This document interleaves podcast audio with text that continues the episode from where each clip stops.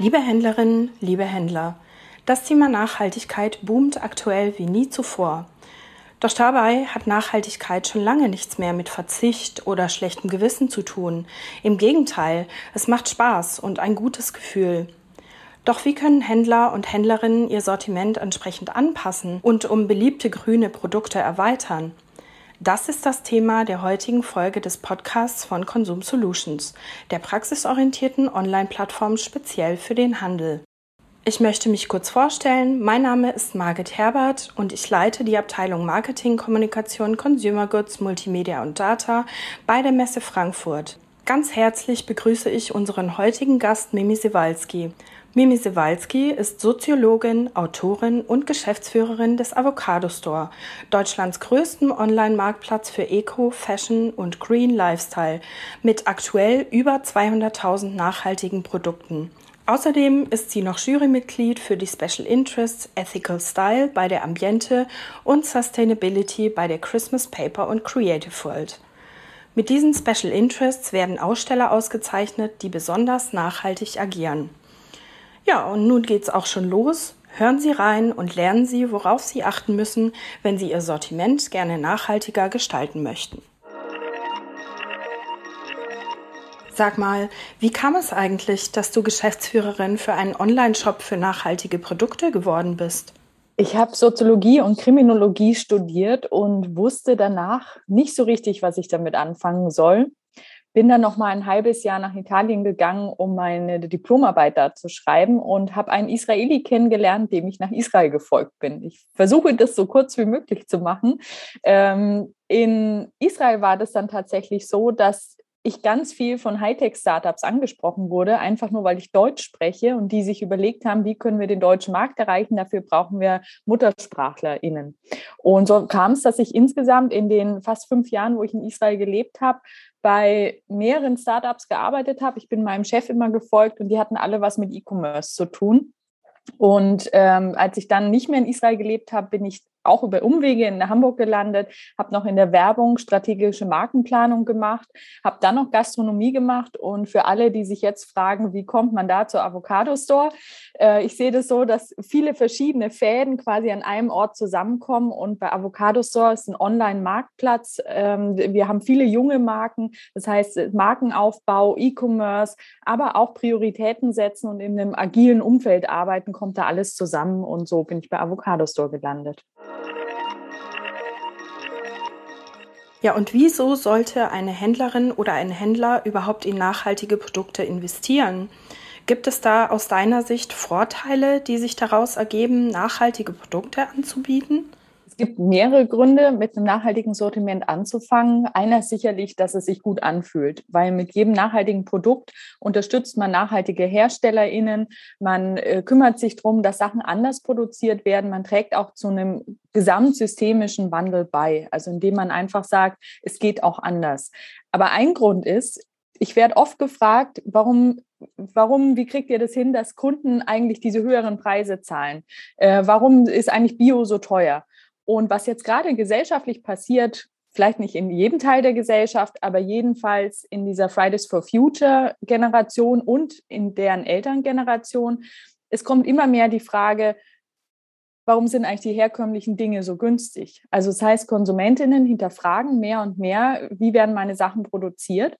Und wenn man da Produkte hat, die durch ihren Markenauftritt ein tolles Storytelling haben, dann kann man eben auch die Warenpreise dafür nehmen. Und das heißt auch, dass man vielleicht auch höhere Umsätze damit erzielen kann. Also es ist ein netter Nebeneffekt. Und dass man vielleicht auch Leute dazu bekommt, qualitativ bessere Produkte für einen besseren Preis auch zu kaufen, also besser im Sinne von echterem Preis. Ich bin hier auch bei, wenn man mal das Wort Preiswert nimmt oder das Wort Wertschätzung, geht es ja im Grunde in der Nachhaltigkeit auch darum, weniger, aber besser zu kaufen. Und da kann man natürlich viel auf Qualität gehen und das kann sehr viel Spaß machen auch. Und gibt es vielleicht auch Zahlen, die diese Erfolgsaussichten von grünen Produkten im Handel belegen? Also ich kann von Avocado Store sprechen, dass wir eigentlich die letzten zehn Jahre meistens ein Wachstum gehabt haben von 40 bis sogar teilweise 100 Prozent in Corona. Wir waren auch Corona-Gewinner E-Commerce, aber wir haben auch vorher schon 50, 60 Prozent Wachstum gehabt. Es kommt immer ein bisschen drauf an, was es für ein Jahr war und wie viele Produkte wir da hatten. Ich kann aber auch sagen, dass wir inzwischen ähm, fast 1300 AnbieterInnen bei uns hatten. Und als ich bei Avocado Store angefangen habe, hatten wir irgendwie so zehn. Also auch das Angebot der grünen Brands steigt unglaublich. Ich würde sogar fast so weit gehen zu sagen, dass wer heute gründet und das Thema Nachhaltigkeit nicht mit einbezieht, der macht auch was falsch. Also es wird immer mehr zur Pflicht und nicht zur Kür. Und ich musste oft bei Avocados so auch irgendwie sagen, ja, there's no social business without business. Also auch wir müssen mit Google arbeiten, auch wir müssen mit Geld arbeiten, um irgendwie voranzukommen. Also wir können jetzt auch nicht sagen, kein Konsum ist der beste Konsum. Das wäre nicht realistisch. Und ich glaube aber, es dreht sich gerade zu There's no business without social business. Und das finde ich mega spannend und äh, sehr cool, dass wir da hinkommen. Und vielleicht noch so eine Zahl. Also ich weiß, dass die Biomärkte, also Lebensmittelmärkte, ein Wachstum hatten, glaube ich, von über 20 Prozent im letzten Jahr, was immens ist, weil die gibt es ja auch schon eine Weile. Und äh, für die Mode, für die nachhaltige Mode die ist auch, also die nähert sich wohl den 5 Prozent am gesamten Modemarkt. Und das war vor ein paar Jahren, war das noch nicht mal ein Prozent. Also auch da tut sich immens was. Und da hätte ich noch eine weitere Frage. Wann genau kann eigentlich ein Produkt als umweltfreundlich bezeichnet werden? Gibt es da bestimmte Kriterien für umweltfreundliche Produkte? Welche gibt es da und welche sollten unbedingt erfüllt werden? Das ist immer so der Wunsch, dass es ganz klare Nachhaltigkeitskriterien gibt. Es gibt auch viele Versuche, das zu tun. Und auch bei Avocados haben wir zehn Nachhaltigkeitskriterien, also zum Beispiel äh, recycled, recycelbar. Wir haben auch Cradle to Cradle, das heißt eigentlich von der Wiege in die Wiege, also ein Kreislaufwirtschaftsprodukt. Ähm, wir haben CO2 sparen, wir haben faire und soziale Herstellung. Ich muss leider jetzt alle enttäuschen, die darauf hoffen, dass ich jetzt eine klare Antwort gebe. Das wird nicht passieren, weil Nachhaltigkeit ist eben nicht schwarz oder weiß. Es kommt immer drauf an. Nachhaltigkeit ist auch immer was, das hat was mit Ganzheitlichkeit zu tun. Also der Klassiker ist jemand, der sagt, ich habe ein nachhaltiges Produkt und dann kommt es total in Plastik eingewickelt bei den Konsumentinnen an.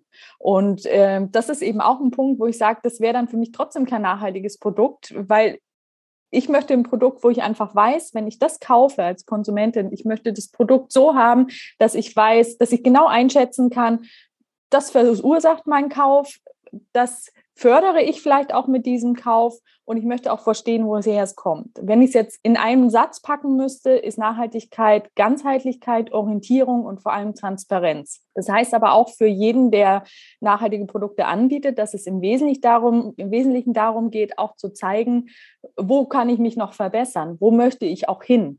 Und äh, das kennt man vielleicht auch inzwischen, dass manche sagen, ja, 2030 wollen wir die und die Ziele erreicht haben. Da und da wollen wir klimaneutral sein. Als Konsumentin muss ich sagen, würde mir es nicht reichen. Ich würde mir immer die Gesamtmarke angucken. Was tun die da eigentlich? Also zum Beispiel auch eine Marke, die nachhaltige Produkte hat, aber vielleicht in ihrem Büro nicht fair mit den MitarbeiterInnen umgeht, kein Recyclingpapier verwendet und keinen Ökostrom hat, würde ich auch sagen, ich weiß nicht, ob die wirklich nachhaltig sind. Und das ist eben auch das Problem für alle Konsumentinnen, dass dieses Wissen, das einzuschätzen, gar nicht so einfach ist. Und dann noch in der heutigen Zeit, wo Greenwashing wirklich all over the place ist ähm, und irgendwie ein grünes Blatt an dem Produkt dran gedrescht wird und man dann sehen soll, ist es jetzt nachhaltig oder nicht, da hilft eigentlich nur eines, man muss sich tatsächlich ein bisschen informieren. Da gibt es heutzutage Apps, zum Beispiel CodeCheck ist eine tolle App, dann kann man die Produkte einscannen. Als ähm, jemand, der Sachen einkauft, als Händler oder Händlerin, wäre mein Tipp, sich wirklich mit der Marke zu beschäftigen, ruhig mal mit den Leuten auch sprechen, mal gucken, welche Antworten man kriegt, wie gut die informieren können. Und die gute Nachricht ist, je öfter man das tut, desto mehr Sicherheit hat man in dieser Bewertung von Nachhaltigkeit.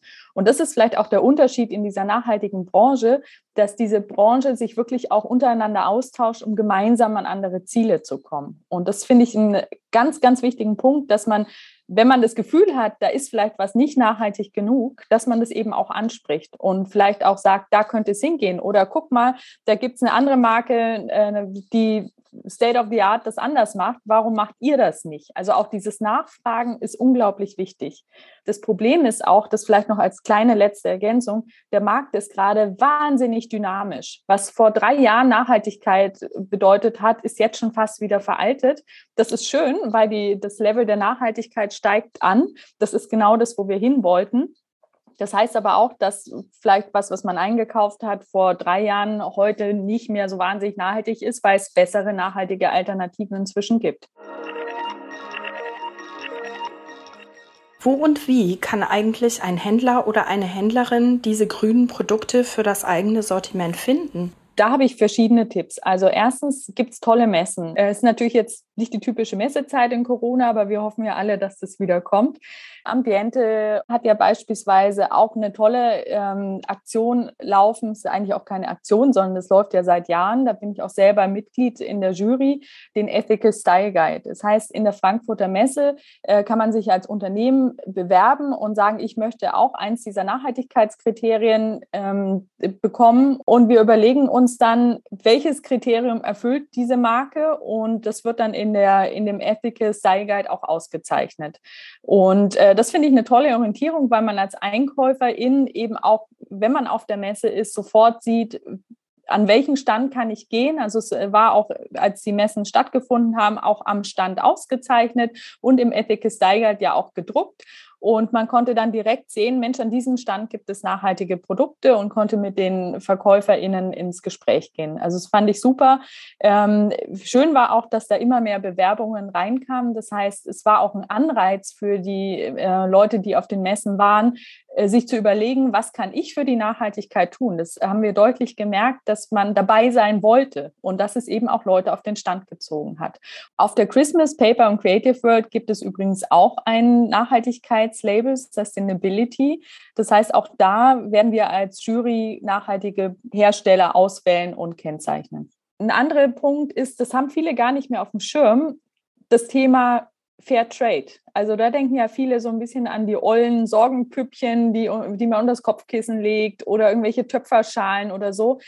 Da hat sich so viel getan. Äh, da wäre mein Tipp, einfach mal zum Beispiel in den Weltladen zu gehen, wer da nicht mehr hingeht. Ähm, gerade auch für jüngere Leute gibt es da richtig coole Sachen. Also es ist nicht nur die 50-Plus-Zielgruppe, sondern die Fair Trade-Werkstätten, äh, die auch alle zum Beispiel zu der World Fair Trade Organization gehören die haben wirklich wahnsinnig viel Energie reingesteckt in den letzten Jahren, sich zu überlegen, wie können wir uns verjüngen, wie können wir neue coole Produkte machen. Und alles, also mein letzter Tipp wäre alles rund um das Thema Startup.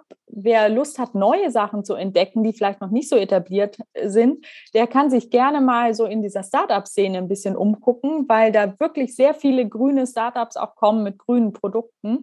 Ähm, ich glaube, das bekannteste ist ja so ein bisschen die Höhle der Löwen.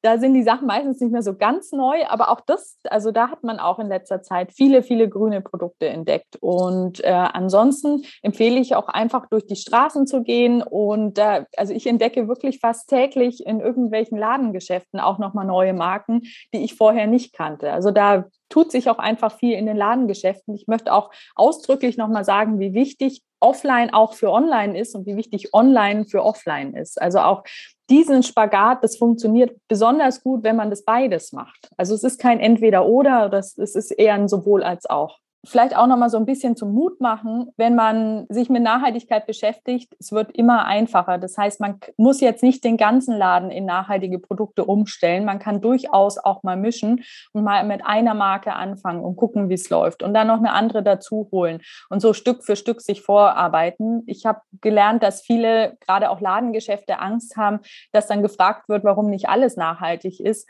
Das ist meistens nicht der Fall, sondern es ist eher so, dass Konsumentinnen sagen, ach Mensch, cool, das ist ja sogar nachhaltig und äh, sich eher freuen und es positiv werten und sehr schätzen.